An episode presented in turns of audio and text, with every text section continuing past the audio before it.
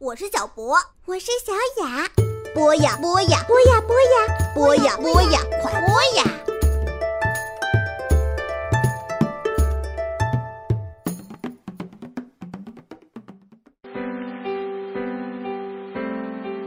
人生难舍体育，体育激励人生。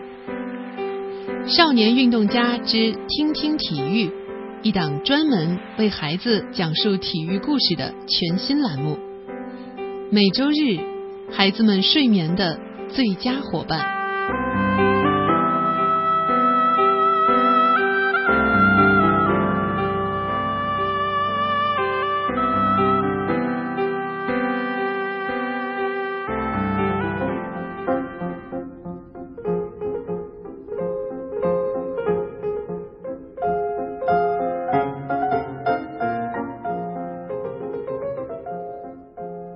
今天，林苑姐姐要给小朋友们讲的是一个有一点伤感的故事。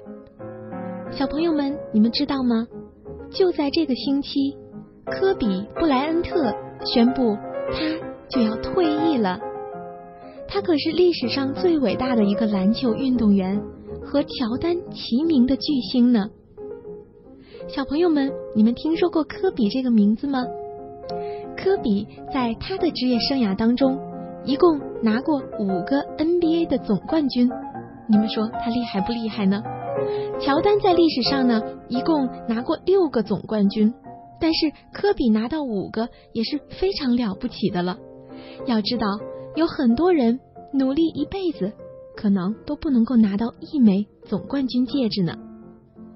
今年呀，是科比布莱恩特。在 NBA 征战的第二十个年头了，二十年呀，小朋友们，你们想一想，是不是很长的一段时光？那你们都熟悉的姚明，他在 NBA 打了九年，就已经非常不容易了。科比叔叔自己也说，看着现在的队友，感觉自己都有点像个老爷爷了。那他当然是在开玩笑，可是你们知道吗？就在他进入 NBA 的那一年，真的有一些他的队友都还没有出生呢。科比能够取得这么了不起的成就，坚持这么多年，他有什么秘诀吗？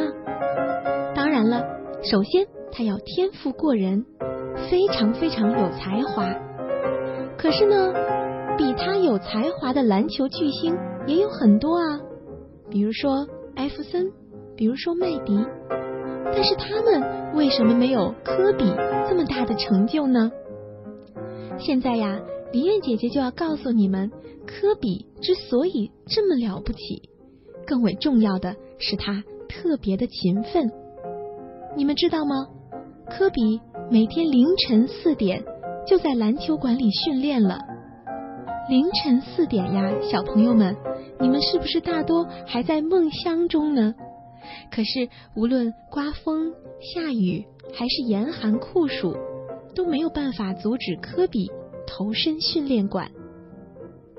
在北京奥运会的时候，科比随美国篮球队来到了北京。有一天呀，球队没有比赛，全队就放假了。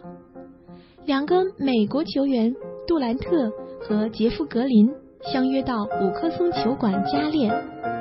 相比在房间里睡大觉的队友们，他们感觉自己已经很勤奋了。当他们坐上球队的大巴的时候，才发现原来科比早就已经在大巴车上做好准备了。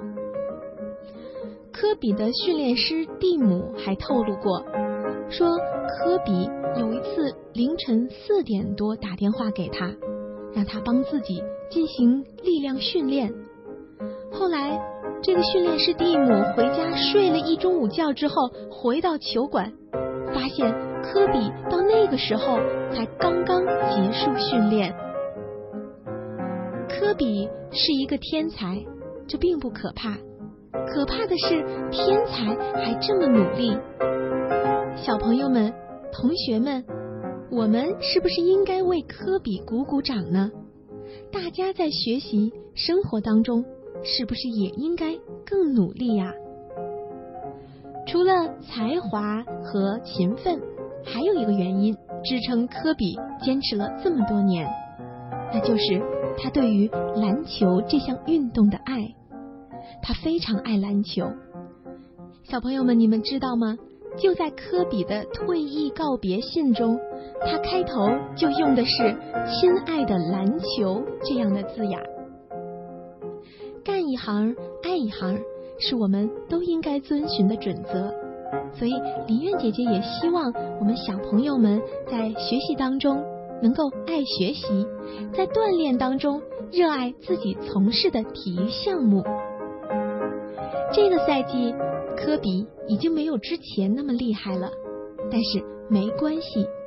正因为对篮球的热爱，让他并不在意自己的表现，反而非常享受篮球带给他的快乐。